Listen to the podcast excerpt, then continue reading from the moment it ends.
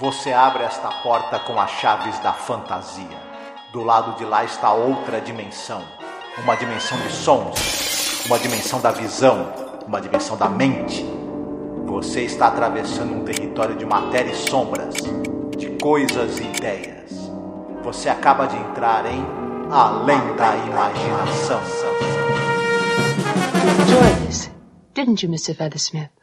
I didn't have time to enjoy anything. I worked. Worked. I dug, I scratched, I pushed, I drove. I went up, up. You understand that? And now you're up. You're all the way up. And you're simply bored. That's what you are, Mr. Feathersmith. Plain bored. It's, it's worse than boredom. I'm rootless now. I just have no purpose, no plans. I have no drive because there's no place to go.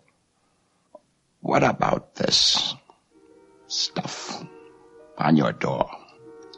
A very succinct suggestion of the services I render, Mr. Feathersmith. Travel. Time travel. Suggest a possible transaction. Let's send you back to Cliffordville, the Cliffordville of years ago, and you can start all over again. Acquire, build, consolidate. How does that sound? Olá, ouvinte, seja bem-vindo à Zona do Crepúsculo. Eu sou Angélica. E eu sou Marcos. Hoje nós iremos falar sobre o episódio número 116 no geral da série. Episódio número 14 da quarta temporada. Ele se chama Off Late I Think of Cliffordville. É, eu tenho pensado em Cliffordville, né? Ou então, é, bem tarde eu penso em Cliffordville. Como é que é a Isso. tradução melhor? Algo assim, no final do dia eu penso em Cliffordville, né? É, é como se fosse no ocaso da vida, né? Na velhice, né? Uhum. Tem a ver com a história, né? Essa é uma história fáustica, Marcos, e ela vai ter aqui como convidados uns atores incríveis, né? Vai ter, por exemplo, a Julie Newmar, vai ter o Albert Salmi, que a gente já viu ele naquele episódio Execution, né? Que ele faz um cara prestes a ser enforcado, que vai parar no futuro, né? Esse roteiro aqui é do Rod Serling, baseado num conto do Malcolm Jameson, chamado Blind Alley, que é um conto muito interessante, muito elegante a, a, a descrição do, de algumas passagens do conto, que aí mais pra frente até quero ler para vocês um pedacinho. O que, que a gente pode falar um pouquinho sobre o diretor, por exemplo, que é o David Lowell Rich? É a única participação dele, do David Lowell Rich, dirigindo episódios de Além da Imaginação. Mas é, isso não quer dizer que ele seja um diretor de pouca importância. Ele é um cara que começou na televisão no início dos anos 50 e ele participou, dirigiu episódios de muitas séries importantes. Ele trabalhou dirigindo episódios dos teledramas, por exemplo, Zanny Gray Theater, trabalhou é, com séries de policial, com séries de suspense. é, dirigiu dois episódios do Alfred Hitchcock Hour, mas ele tem é, a carreira dele também muito ligada a, por exemplo, uma série que ele dirigiu entre 58 e 59 chamada M Squad. Era uma série que ela tratava do dia a dia de um esquadrão de elite da polícia de Chicago. Uhum. E é uma série que era estrelada pelo Lee Marvin. Uma série que ajudou a, a catapultar a carreira do Lee Marvin. Olha que legal. Ele também dirigiu muitos episódios daquela série Rota 66, que é uma série que teve uma inspiração naquele filme On the Road do Jack Kerouac, né? A série que tratava de dois rapazes que cruzavam de carro os Estados Unidos. A série aproveitava para fazer um retrato ali do- de, de recantos menos conhecidos da América e também fazer muitos comentários sociais em temas é, sobre a, a, a questão do, do, do- imigrante, racismo e outras questões ali sociais é, em pauta ali no, no, início dos anos 60 nos Estados Unidos. Então, a série que fez muito sucesso, inclusive no Brasil também, quando foi exibida. Enfim, um diretor muito competente e que, para mim, o, a competência dele transparece bastante nesse episódio. É um episódio bem. É, conduzido e que usa alguns é, elementos ali de linguagem audiovisual também que a gente vai poder falar quando depois que a gente tiver feito a sinopse, tiver falando aí de trechos do episódio, a gente vai poder destacar o uso de alguns elementos ali de linguagem audiovisual, né? É verdade, sim, né? Eu achei ele muito habilidoso, também gostei dele. E é claro, quando eu tenho um diretor assim que se destaca, a gente lamenta, né? Que a participação dele seja é pouca dentro da série. Uhum. Esse episódio também tem a, a, a, maquiagem, né? Um episódio sobre também envelhecer. Então vai ter envelhecimento de atores que são mais jovens, né? Interessante é que as pessoas criticam um pouquinho o fato que a maquiagem que o William Tuttle fez, que é um maquiador muito famoso de The Twilight Zone, né? Muito habilidoso, por exemplo, naqueles episódios como Eye of the Beholder, né? Criar uhum. aquelas próteses, ele que tem toda essa imaginação só que aqui parece que ele falhou um pouquinho na hora de fazer é, tanto a careca do Albert Salmi, que ficou uma coisa bem fake, né? Como a própria maquiagem do envelhecimento, né? Que o pessoal acha que não é uhum. muito efetiva, mesmo sendo a fotografia em preto e branco, né? Sim. É, os problemas dessa maquiagem, quando você vai assistir o episódio com remasterizado, né? Com alta definição, aí é, fica um pouco pior. O, Albert Salmi, ele, tem, tinha bastante cabelo nessa época, e ele usa um né, uma touca ali que para dar a entender que ele é careca. O problema é que ela fica muito opaca. A pessoa costuma ter a careca meio brilhosa, né? E é. Também a, a linha que divide ali onde termina o rosto dele, a pele do rosto dele, onde começa essa touca que ele usa para é, simular uma, uma calva, uma careca, uh, fica meio visível também, né? Uhum. A, a maquiagem que foi aplicada no, no John Anderson e no Wright King, que são outros dois atores do elenco, eu achei que não ficou tão ruim. Assim, eu achei que foi é, passável. A do Albert Salmi que realmente ficou um pouco complicado. Porém, isso é compensado pela excelente atuação dele. Né? É, uhum, concordo contigo, né? E antes que você passe é, um pouquinho mais por elenco, queria só destacar uma coisa interessante, né? Que vários episódios de Além da Imaginação eles são comparados a filmes famosos. Exemplificando aqui, tem o The 16mm Shrine com a Ida Lupino, que ele é comparado, e nós falamos sobre isso durante a gravação, ao Sunset Boulevard, né? Outro que é a Passage for Trumpet com Jack Klugman, é comparado ao It's a Wonderful Life, que é o Felicidade Não Se Compra, né? E esse episódio aqui, Of Late, I Think, of Clifford View, ele é comparado ao Cidadão Kane. O pessoal compara porque é uma história sobre um magnata de negócios envelhecido, refletindo sobre a vida dele. Vai ter a coisa da juventude, o flashback, né? Como é que foi. Então é interessante, né? Não sei se você concorda com essa impressão né, que as pessoas têm. Que eu concordo mais com a comparação com o filme Sunset Boulevard é o 60mm Shrine. Já os outros dois, por exemplo, esse que nós estamos comentando, Of Late I Think of Clifford View, eu não vejo tantas semelhanças assim com Cidadão Kane. Algumas, mas é, enfim, tanto é que a hora que eu estava assistindo ao episódio não me veio na cabeça, inclusive, o filme do, do Orson Welles. Interessante. É. Mas eles estão ah. falando da questão temática, né? Que essa coisa da nostalgia generalizada dessa era pós-vitoriana, né? Da industrialização e tal, né? É meio a questão temática que ele está querendo abordar, não é nem assim, é, é, lado a lado, paralelamente, são iguais, né? e sim pela sim, temática, sim. como o da Ida Lupino e o Sunset Boulevard, né? Que é o hum. envelhecimento da, da atriz, né? É, lutando contra o esquecimento. Sim, sim. Mas é interessante, o, o, nosso, o personagem né, do nosso episódio, o Feder Smith, ele é, tem essa coisa mesmo dele querer buscar ali no, no, no, no passado alguma fuga, né, para o presente dele que não é tão bom, né, que ele tem dificuldade em achar é, alguma alegria né, nesse, nesse, nesse presente dele, embora ele lutou para chegar ali, né? Mas a gente vai chegar nisso depois da sinopse, vai poder comentar sobre isso também, né? Uhum. Quer falar um pouquinho sobre os atores e atriz que participa, né? Que tem um elenco formidável, né? Uhum. É, a gente já teve a oportunidade de falar dele em outras oportunidades, por exemplo, no episódio Execution, né? E falamos do talento dele, um pouco da trajetória. Era um ator, sobretudo de televisão, com participação em tudo que é tipo de série, né? Ele, ele, ele, ele estava no, em série de, de, aventura, em série de faroeste, em série policial, em série dramática. Ele fez muitos vilões e, e homens assim de comportamento estriônico.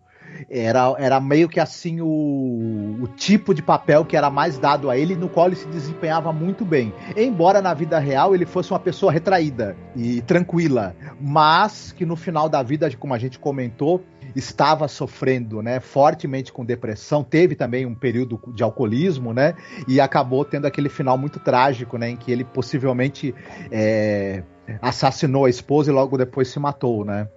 Nossa, tristíssimo isso, sim. Uhum. Mas enfim, um excelente ator e a gente tem mais uma demonstração do talento e da versatilidade dele nesse episódio, né? Uhum. Com certeza, gosto bastante da atuação dele. A gente tem também uma participação do John Anderson. Vimos ele no episódio A Passage for Trumpet. Era também um ator, também uma, uma cara muito conhecida na televisão. Participou de muitos, muitas séries de faroeste, muitas séries policiais dizia que ele tinha interpretado. Dizia não, é, ele dizia e era verdade. Ele tinha interpretado um, uma gama muito grande de tipos psicológicos. E ele dava a entender que ele, ele, ele, ele interpretou desde o homem de moral mais baixa que você possa imaginar, até o homem de moral mais elevado e até um anjo. Então ele falou que é, ele teve a, a vida de um sonho, de sonhos de um ator, que um uhum. ator poderia ter, né? Um cara muito talentoso. Um detalhe: ele tinha uma aparência, ele aparentava ser muito mais velho do que ele realmente era. Então ele também foi um cara que foi campeão em, na número de vezes em que ele foi maquiado para fazer papel de pessoas bem mais velhas. Como ele já tinha uma aparência um pouco mais velha, ou até bem mais velha do que ele era na realidade, ele volta e meia era chamado para interpretar personagens 20, 30 anos mais velhos do que a idade real dele. Hum, tá? Que legal. Interessante. A gente tem uma rápida participação aqui de um ator chamado Wright King. Ele tem uma participação curta, mas que vai ser muito importante para a história.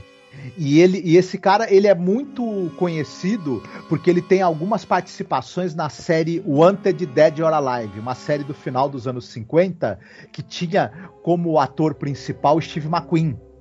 Uma série que ajudou a ser um veículo para a carreira do Steve McQueen e uhum. o Wright King aparecia em muitos episódios dessa série junto com ele. Fora isso, um ator também de, de, de televisão versátil, mas que transitava muito ali pelas séries mais do policial e do faroeste, uma outra série também de, de, de, fantasia ou ficção científica, teve participação nos teatros televisionados também. Enfim, Ai, muito legal. Uhum. Eu deixei para o final para falar que, que, eu quero me estender um pouquinho mais para falar da, da presença para mim que é o, o, o, grande destaque desse episódio do elenco é a presença da Julie Newmar é, de longe a, a, o nome mais famoso né, do, desse elenco a Julie Newmar claro o pessoal todo vai lembrar que ela era a mulher gato do Batman dos anos 60 né da série do Batman Uhum. Uma das atrizes que interpretou, né, ela, ela, interpretou na primeira e segunda temporada, depois ela é substituída pela Erta Quitt na terceira temporada. E ela tem uma é, ela começou a vida, né, profissional bem jovem, inclusive como bailarina, ela, ela, ela formada em balé clássico. Depois, ela já ainda jovem, ela se tornou é, a primeira bailarina do Ópera de Los Angeles. A partir daí, ela recebeu convites para aparições no cinema. Ela também se tornou é, coreógrafa de alguns filmes e, e, séries de televisão e a partir daí também começou a aparecer atuando mesmo, né?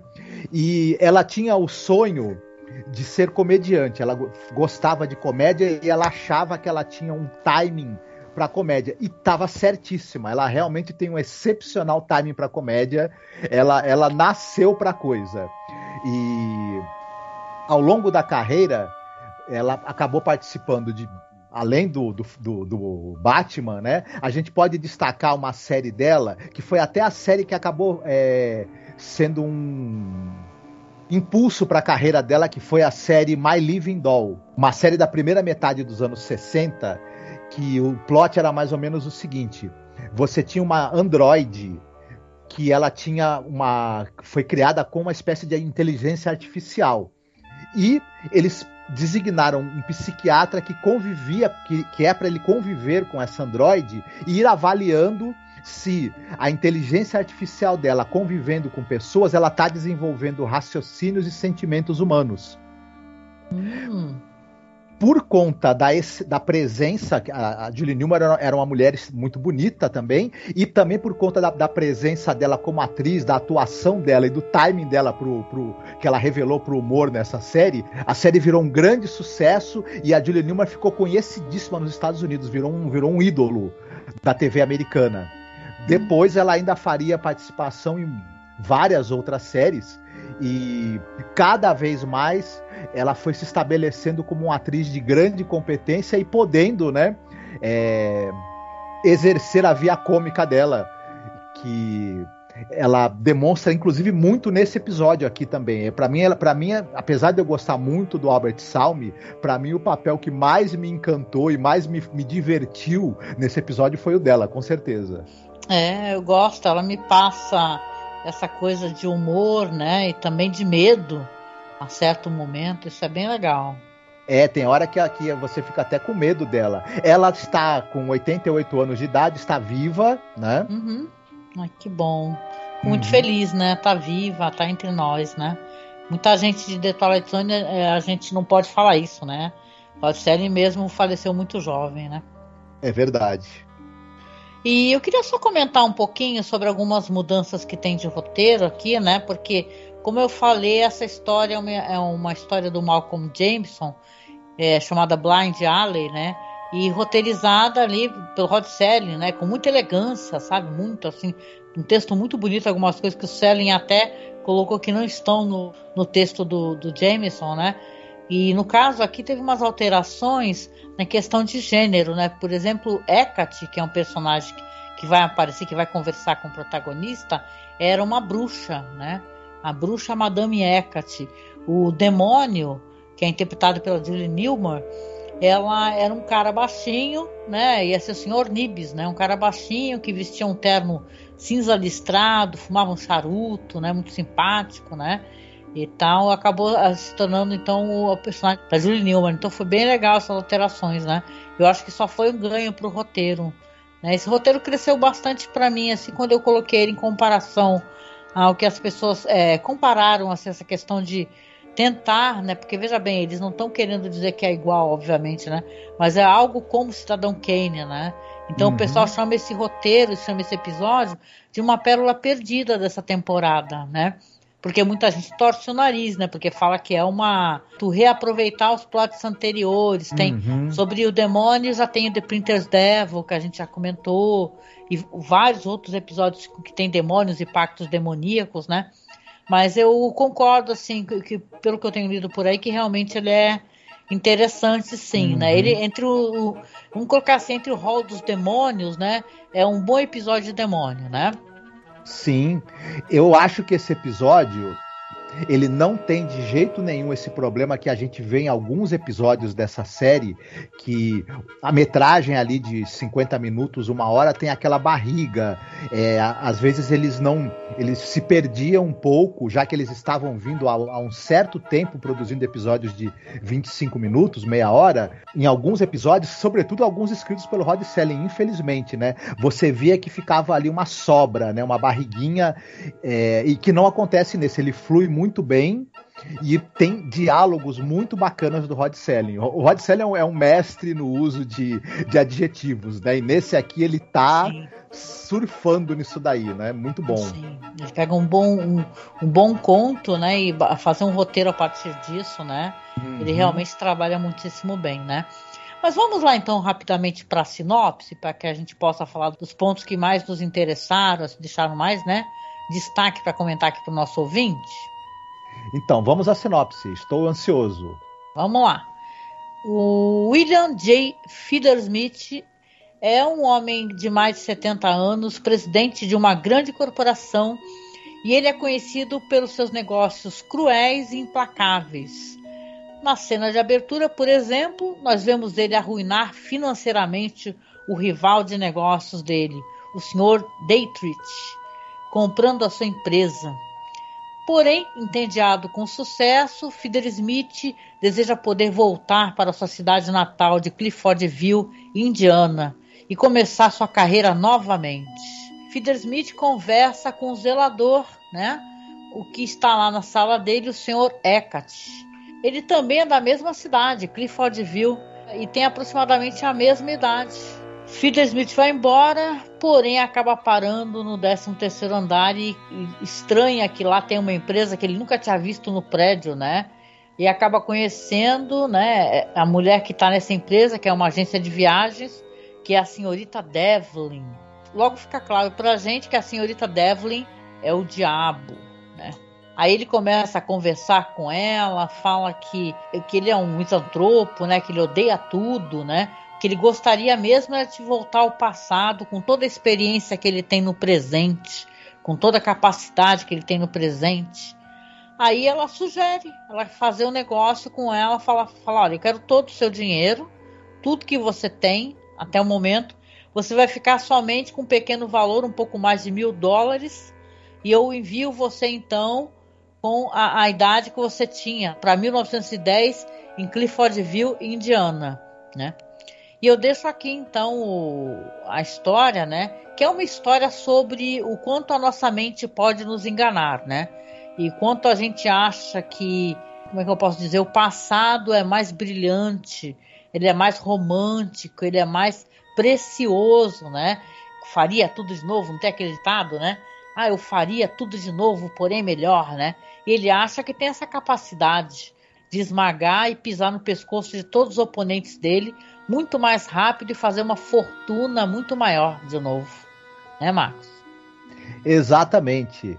E é isso que ele faz, né? Porque a gente vê no começo do episódio, né, que ele comprou a empresa, né, do, do a dívida da empresa do, do senhor Dridit e o prazer dele foi falar pro cara, já comprei a dívida da sua empresa, agora ela é minha e você está falido.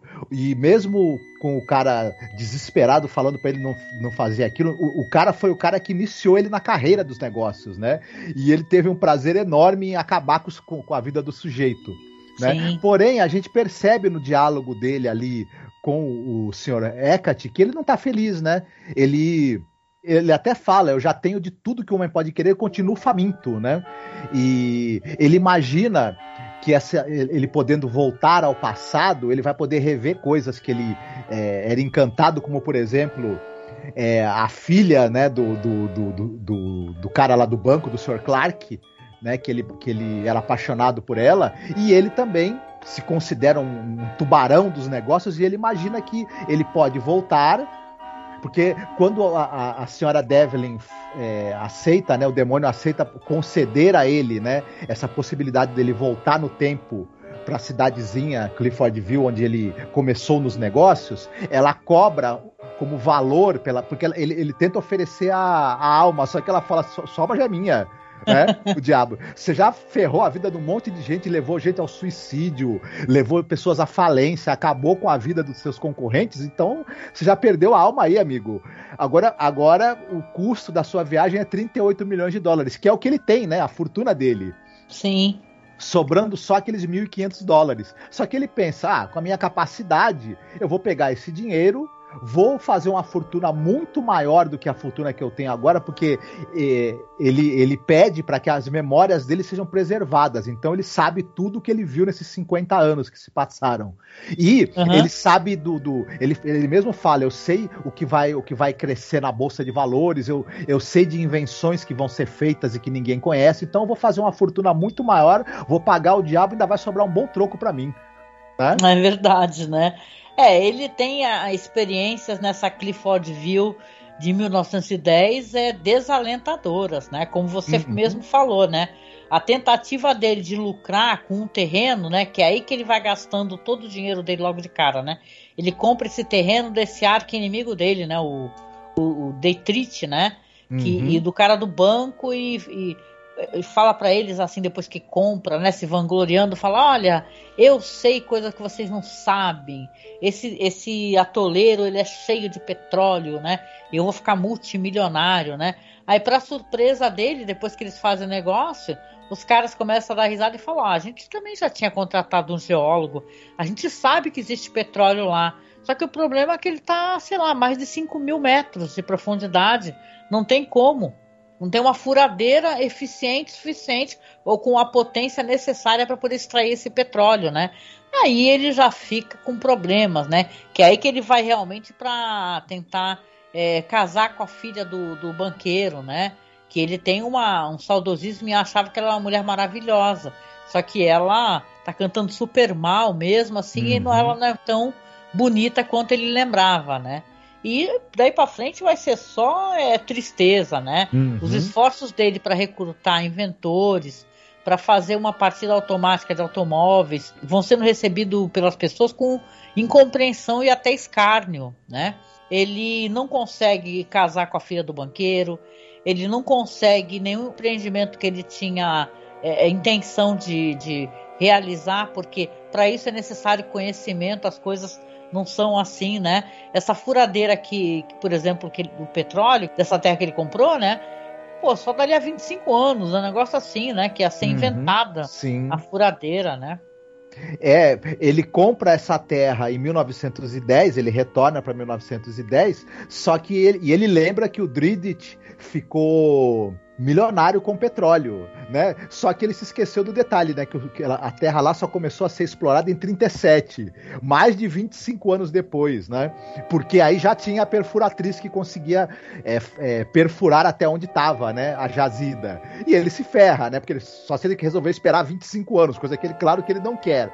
Até. É, e também, né? Ele teria que talvez é, ficar tentando convencer pessoas ao longo de anos para achar alguém que investisse em, em, alguma das invenções que ele sabe que vão acontecer aí no futuro próximo. Só que tem um problema, né? Que ele não tem esse tempo todo, porque na verdade ele tinha pedido para voltar para o passado com a aparência que ele tinha quando era jovem, só que o diabo muito esperto deixa ele com os órgãos internos de um velho. E aí aquele dia que ele gasta tentando convencer as pessoas, né? Ele se sente totalmente cansado, né? Esgotado e aí que ele percebe que na verdade por dentro ele continua sendo um homem velho e que ele não vai ter tantos anos de vida assim para esperar para conseguir realizar as coisas que ele queria, né? É. E o demônio aparece, né? A, a, a Newman, a diabo, aparece para ele dando risada, né? Disso, né? uhum. né?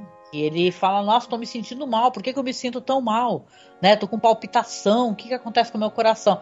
Ou seja, ele é um cara com uma aparência mais jovem. Na verdade, o pessoal coloca como incongruência né, no, dessa história que ele deveria ser mais jovem ainda.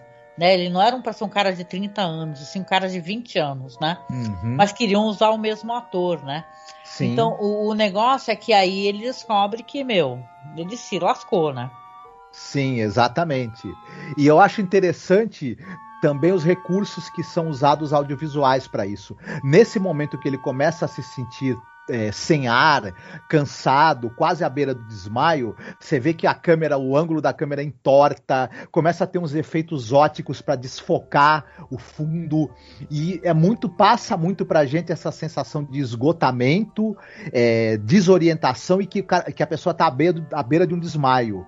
É, tem um momento também bom no início do episódio, quando ele está ali saindo do, da agência né, de, de viagens da senhora Devlin, E aí, de repente, eles usam a trucagem para que desapareça né, a, a, fachada da porta da agência e ele está de volta no corredor mesmo do prédio. É um truque, uma trucagem simples, mas muito bem aplicada e que acaba funcionando bem. Outra coisa que ajuda muito a gente ver essa progressão do que está acontecendo é a atuação da Julie Newmar. Ela, quando ela está primeiro tentando convencê-lo a, a, trocar a fortuna dele por essa viagem ao passado, você vê como ela é sedutora, é, não sedutora no sentido sexual, mas no, sedutora no sentido do convencimento, né?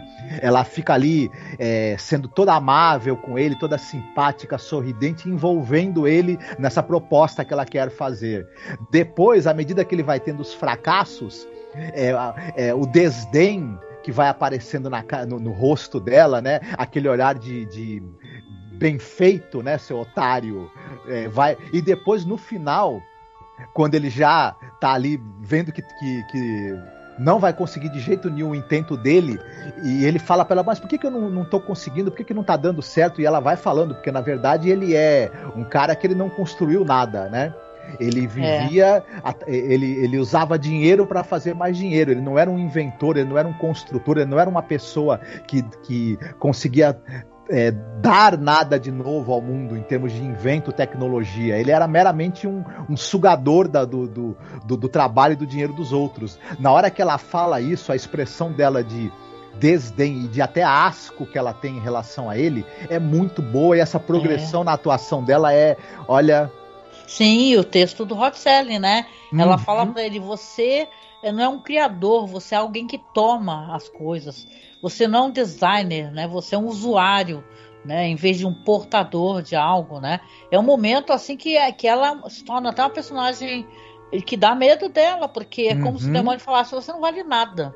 Entendeu? Uhum. Que, qual é a tua função no mundo? Porque você vê que, no caso, ele é um cara que ele só se aproveitava das pessoas. Sim. Ele falava que ele era um self-made man, né? Cara que se fez por si mesmo e tudo. Só que, cara, ele se aproveitava e enganava as pessoas. E pisava no pescoço das pessoas, né? Ele, uhum. quando ele chegou lá, por exemplo, ele acha que pode aplicar os conhecimentos dele sobre o futuro para conquistar essas novas, né, esses novos negócios.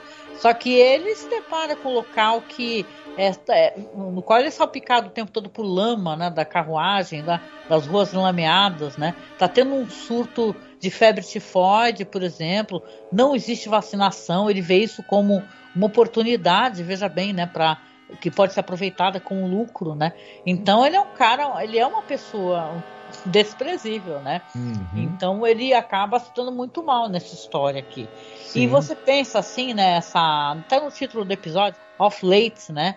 que ele fala é, bem aquele negócio do, da, do homem que está em crise no final da vida, né? Que ele fala para ela, olha, eu tô sem raízes, eu não tenho propósito, não tenho planos, não tenho motivação, porque não há lugar para eu ir, né? Durante toda a vida dele, ele sempre foi, né? Teve essa compulsão obstinada pelo sucesso, né? Ele diz inclusive que ele trabalhou, cavou, arranhou, empurrou, dirigiu, subiu e subiu ao alto, né? Porém, ele fala que nunca teve prazer, que ele na verdade não aproveitou a vida, né? Não sei se ele também quer esse retorno ao passado para que ele possa, eh, sei lá, fazer as coisas diferentes, né? Uhum, Só que sim. ele não mudou, né? Ele é a mesma pessoa, então. Uhum. É, ele fala em um determinado momento, né? Eu só trabalhei, trabalhei, trabalhei, produzi, acumulei. Aí também, de, de certa forma, ele acha que ele vai no, é, recomeçando, né, voltando para o passado, ele vai poder aproveitar algumas coisas que ele deixou de fazer ou de usufruir, mas a verdade é que a, a senhorita é, Devlin, o demônio, ela sabe, ela conhece a alma dele, então ela sabe que ele, que ele não foi talhado, né? Nem para ser feliz, nem para gerar felicidade para os outros. Ele só sabe é, ser movido pelo, pela ganância e pela vontade de acumular e de tirar o que os outros têm ou se aproveitar do que os outros têm, né? E ele voltou para o passado com toda a consciência que ele tem. Então ele já é uma pessoa estragada pelo poder, pelo acúmulo de riqueza e pela, e pela ganância. Então, é, ele já está né, moldado por isso. Ele volta ele continua sendo exatamente isso, né? Não tem como. É, e... verdade. Não, e eu falei que eu ia ler um trecho pequenininho. Deixa eu só ler pro ouvinte aqui, que eu acho tão legal poder compartilhar essas coisas, né? Que esse conto é o Blind Alley, né, do Malcolm Jameson. Olha só a descrição que ele coloca no conto aqui, né? Rod Serling também estava trabalhando em cima de ouro já, né? Ele diz assim: ele sonhava com a velha Cliffordsville, com suas ruas arborizadas e casas robustas, cada uma em seu próprio quintal e atrás de sua própria cerca. Lembrou-se das ruas de barro macio e de como era bom sentir a poeira entre os dedos dos pés quando corria descalço no verão. Lembrança de coisas boas para comer vieram a ele. A velha casa de primavera e melancias penduradas em sacos no poço, galinhas correndo no quintal. Então ele lembrou das oportunidades de negócios escancaradas daqueles dias um homem podia abrir um banco ou abrir uma empresa de ações, e não havia inspetores bisbilhoteiros para lhes dizer o que podia e o que não podia fazer. Não havia rádios estridentes, caminhões estrondosos e fedorentos ou buzinas barulhentas. As pessoas se mantinham saudáveis porque levavam uma vida boa, né?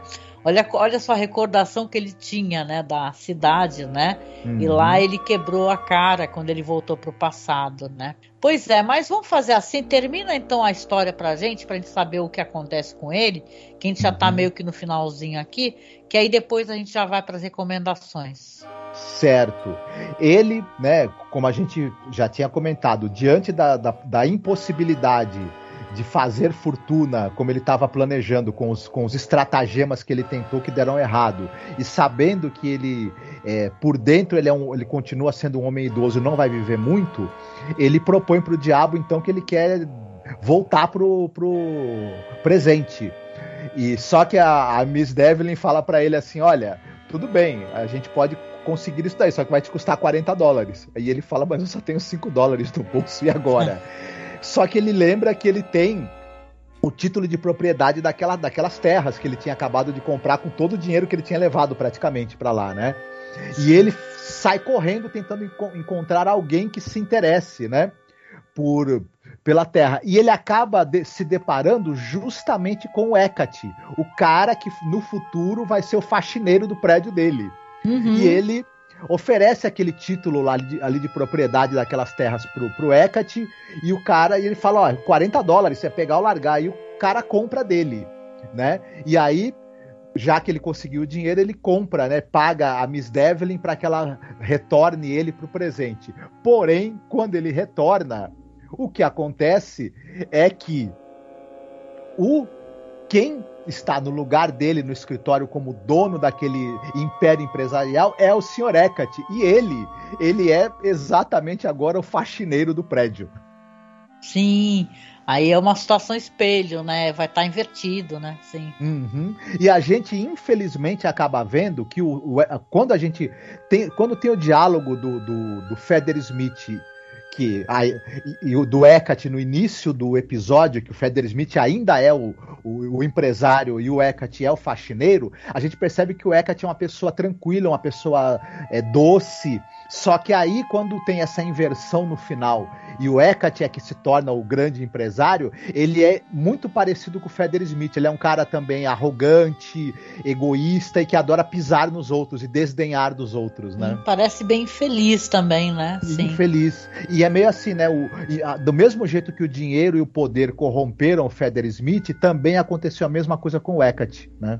É verdade. A gente tem o final do episódio, né? Com essa inversão de papéis aí, que olha, curiosamente eu penso que talvez o, o Smith, ele, ele, nesse futuro, né, já que as coisas se alteraram, talvez ele tenha um final de vida um pouco melhor, hein? Uhum. É bem capaz dele ter salvo de repente a própria alma, já pensou, né? Sim, a gente né? A gente percebe no, no, no, no, diálogo no início que o faxineiro Hecate não é uma pessoa vazia, né? Sim. E talvez ele também tenha, tenha conseguido um pouco do, do, conteúdo, digamos assim, da paz de espírito que a gente percebia que o, que o Hecate, o faxineiro, tinha, né? Verdade, verdade. Que é uma coisa até muito boa para um personagem como ele, né? uhum. e tal, né? Mas interessante. Eu gostei, é um episódio interessante. Tem umas fotos promocionais divertidíssimas da Julie Newmar, viu? Sigam a gente lá no Facebook, naquela página The Twilight Zone Behind Scenes, né? Que tem as fotos promocionais e elas são sempre muito engraçadas, né? Uhum. Legal. Então, vamos lá para a parte de recomendações rapidinho. O que, que você recomenda hoje, Marcos? Eu vou recomendar um filme que eu gosto bastante e eu acho que ele acaba tendo um, um diálogo, digamos assim, com esse filme aqui, que é, o, é o, um filme de 1992 chamado Sucesso a, a Qualquer Preço. Um filme dirigido pelo James Foley e ele tem no elenco, né, para quem já assistiu talvez vá lembrar, um elenco estelar. Tem Al Pacino, Jack Lemmon, Alec Baldwin, Ed Harris, Jonathan Price, o desgraçado do Kevin Spacey também, né? É... E esse filme ele trata de uma corretora de imóveis, né?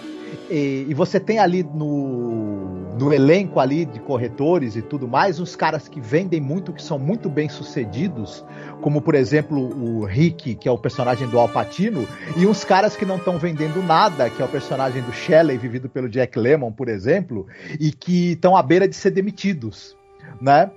E aí a, o escritório resolve é, promover uma, um workshop, uns encontros com um coach motivacional que é vivido pelo é, Alec Baldwin. E hum. o cara, né, é, é bem essa coisa do sujeito que quer transformar você numa máquina de sucesso, de vitória e de produzir dinheiro a qualquer preço, né? E tudo. É, essa coisa pavorosa que a gente vê nos coaches motivacionais empresariais, né? Enfim. Sim. É, ao mesmo tempo que é uma situação é, triste e, e, muito tensa, também os caras conseguem tirar um humor escrachadíssimo e muito crítico, né?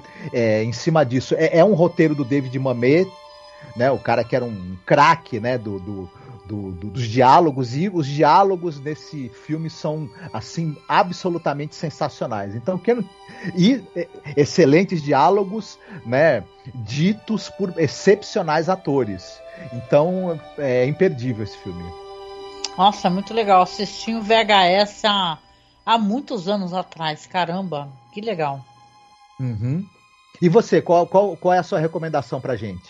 Opa! Bom, eu quero de passagem mencionar que a gente até fez um podcast muito legal sobre aquela série clássica Teatro dos Contos de Fada que passava na cultura, né? Comentando episódio por episódio, muito legal. Tem o um vídeo aqui no YouTube e tem um podcast também em áudio. Porque tem um episódio muito bonito chamado The Nightingale, que é o Rochinol, que é até o com o Mick Jagger. Né? Uhum. Tem o Mick uhum. Jagger, a, a Barbara Hershey, né? Que ele faz um imperador assim da China, que ele é um cara muito infeliz, né? Que tem todos os desejos dele o tempo todo é, é, atendidos, né? Não, mas não tem muito sentido na vida dele. Até que ele conhece o canto, ele fica sabendo do canto desse Rochinol e levam para ele, né? Olha, levam não, o Rochinol vai até lá cantar para ele, né? Só que ele resolve aprisionar o Rochinol. Aí tem esse negócio todo do poder, né? Começam a apresenta um roxinol mecânico que é melhor do que o roxinol, né? Começa aquela intriga palaciana, tem a questão da morte, né, também. Então, é um conto tão bonito, é uma história tão bonita, né? uhum. né? E a gente sabe que né, tem um humor involuntário muito forte, né? De ter o Mick Jagger de imperador, né, e tal, né? E, e outras coisas que, um, que uma produção como essa, tão de baixo orçamento, ao mesmo uhum. tempo tão interessante, né? É, é, produzida pela Shelley Duval, né? É importante falar sobre ela. Mas é bem legal, assim, porque tem todas as questões que são, inclusive, abordadas nesse episódio que a gente comentou, dessa infelicidade e o poder supremo, né? Uhum. Mas o que eu queria mesmo recomendar aqui para vocês, é, e não fiz a revisão, então eu tô na mesma pegada que o protagonista, né? Pode ser que seja uma bomba ou não, né? Eu não lembro de ser tão ruim assim. Mas tem esse filme aí, que é um filme de 95, chamado Para Wong Fu, Obrigado por Tudo, Julie Newmar, né? Que na época, eu lembro quando eu assisti, eu até pensava, nossa, que título é esse, né? Obrigado por Tudo, Julie Newmar, né? E você depois entende assistindo o filme, todos são Patrick Swayze, o, Wesley Snipes e o John Leguizamo, né? Eles interpretam drag queens. E no caso aqui do Patrick Swayze e o Wesley Snipes, eles tiram ali o segundo lugar num prêmio de melhor drag queen. Resolvem é, ser tipo mecenas, né? Ou ser mestres ali do personagem do John Leguizamo, que ele tá aprendendo a ser uma drag queen melhor, né? Vai ter um lance todo deles pararem numa cidade, porque o carro quebra. É um filme que ele foi muito comparado a Priscila Rainha do Deserto, né? Porque também é um filme, é um road movie, né? Uhum. E tal, tem esse negócio todo. No caso deles tem até violência, né? Como tem Priscila também, né? Só que o, o personagem que tenta bater no Patrick Swayze, né? Que é o nome dele é Vida Boheme, né? É, toma um pau de louco, né? E tal, né? E é interessante até comentar que o Patrick Swayze, ele conseguiu esse papel que foi cogitado por um monte de atores famosos. Se você parar para pensar, o Wesley Snipes e o Patrick Swayze eram atores de filmes de ação, então tinha essa brincadeira de desconstruir essa imagem de atores de filme de ação e uhum. o John Leguizamo um ator de filmes de comédia, né? E ele conseguiu o papel porque ele pediu para a produção acompanhar ele todo montado em Nova York, ele passando um dia inteiro como drag queen, para ele provar que ele conseguia, né, que era elegante, tal, que era delicado, uhum. né? E é interessante por ele ser um bailarino, ser sabido, né, que ele era um bailarino muito respeitado, e a Julie Newmar também era uma bailarina na, né, antes uhum. de ser uma atriz assim famosa e tal, né? E de qualquer maneira, eu sei que é um assunto assim interessante pelo fato de um debate bom que hoje em dia as pessoas falam, olha, é interessante é, você chamar atores e atrizes trans para interpretar personagens trans. Mesma coisa, drag queens, né? Porque tem que dar visibilidade para essas pessoas do meio artístico, né? Não pegar atores, caras assim, e colocar eles como drag queen. Não, chama uma drag queen mesmo, né? Hoje em dia se fala tanto de RuPaul Drag Race, né? RuPaul aparece então é um filme divertido, é um filme que tem algumas questões assim na cidade que são interessantes como são desenvolvidas, ou até mesmo a violência, né? E o, claro, homofobia. E é bem divertido, de qualquer maneira, ver esses atores de filmes de ação montadíssimos fazendo drag queens, né? O Wesley Snipes como Noxima Jackson, ele tá impagável, só para constar que tá o Patrick Swayze realmente ele tá muito delicado e muito bonito. E o John Leguizamo tá zoeira pura, né? Uhum. Lembra muito a dinâmica dos personagens, né, Marcos? De Priscila, Rainha do Deserto, né? Sim, sim. E se a gente for pensar também, o, o pessoal do Priscila Rainha do Deserto, o Hugo Even e o Guy Ritchie também acabaram virando astros de filmes de ação, de ficção, enfim, né? Uhum. É, o, tinha o Terence Stamp, mas o Terence Stamp já era um ator consagrado na época. Sim. E, e eu lembro também que ele fazia aquela drag queen mais idosa, né, mais veterana, e que ela quando em determinadas... Que era viúva, né? Que era uma drag Isso. viúva. E em determinadas situações ela soltava uma metralhadora de palavrões. Eu, olha, eu passava mal de dar risada com era, aquilo. Era muito bem bom. divertido. E eu reassisti Priscila e continua muito bom, viu? Mas hum. assim, aparece a Julie Newman, que a gente está falando aqui no episódio, no final do filme ela aparece. Então é bem legal isso daí, já uma mulher idosa, né? Porque o filme é de 95. E só para a gente entender o título, esse Wong Fu do título, né, é devido a, a um cara chamado Wong Fu mesmo, né, ou Fu Wei, né, como os artistas chamavam eles, os amigos, né, que era um atendente de um restaurante chamado Tina Bao que ficava na Broadway que ele fechou inclusive em 93. As paredes desse restaurante eram todas cobertas por fotos de atores e atrizes famosos que passaram por lá. E a brincadeira do filme é que esse personagem do Patrick Swayze, o, a vida boêmia, rouba a foto, né? Do quadro, assim, da Julie Newmar, porque fala que é a mulher mais maravilhosa do mundo, assim. Que a inspiração do jeito como ela é uma drag queen é a Julie Newmar, né? E a Julie Newmar tá uhum. tá linda nessa foto. Então é um filme legal, gente. É só para constar. Eu acabo me demorando muito, né, para poder falar as coisas. Mas é um filme muito divertido e é bem gostoso, assim. E farei a revisão junto com vocês. Ah, legal, boa indicação. Ai, muito bom. E chegando aqui nos finalmente, gente boa. Vou, claro, recomendar, tá? Os nossos links nas redes sociais. Temos nossa página no Facebook, que é Masmorra Cine. Temos a nossa página, como eu já comentei, The Twilight Zone Behind Scenes, que é lá que eu coloco documentários, curiosidades, fotos, tá? Sobre a série, é bem legal. A gente também tem The Twilight Zone Série Online, que é uma página muito visitada, porque tem o nosso canal no Telegram, né? Nessa página, e lá você consegue ver todos os episódios. Temos lá no Twitter os perfis arroba masmorra underline cast, arroba cineclube da masmorra e arroba zona crepuscular. Nesses perfis a gente costuma diversificar, porque como caso você não saiba, nós somos um podcast de cinema, né? A gente fala sobre The Twilight Zone, as nossas referências, tem muitas referências cinematográficas, né? Que a gente já está um tempão no ar, então é fácil para a gente concatenar essas ideias e fazer, inclusive, essas recomendações para vocês, né? Então vocês sigam os perfis que a gente sempre tem assim um conteúdo legal diversificado, tá? No Instagram nós temos o perfil masmorracine e temos os nossos perfis de apoio. Nos perfis de apoio você pode nos ajudar a poder pagar o nosso servidor, ajudar o nosso trabalho a continuar, a comprar equipamento, porque é algo que a gente sempre precisa, né? A sustentabilidade do site e o que, que é você ter um podcast, né? Que você tem que mantê-lo semanalmente, né? Sempre vai é, envolver algum, algum valor a mais. Lembrando que nós não somos patrocinados nem por essas empresas grandes como Globoplay e tal como o pessoal tem sido, né? Que bom, né? Esse é o ano do podcast do Brasil, né? Mas para a gente que somos produtores pequenos, independentes, a gente continua batalhando por cada podcast que nós colocamos no ar, né? Então, se você puder, por favor, escute a gente, apoie a gente no Padrim. Lá você pode ser nosso padrinho ou nossa madrinha, ou no Colabore Aí. E se você quiser, também tem o Pix que está logo abaixo aí na descrição para você poder depositar para a gente qualquer valor. Com isso, você nos ajuda nos apoiando, tá certo? E claro, não pode esquecer da música, né? A gente sempre escolhe música no final do episódio. Dessa vez é o Marcos. E aí, Marcos, que música que tu escolheu para tocar no nosso MP3 lá do site? É a música da banda Battle Beast, é King for a Day.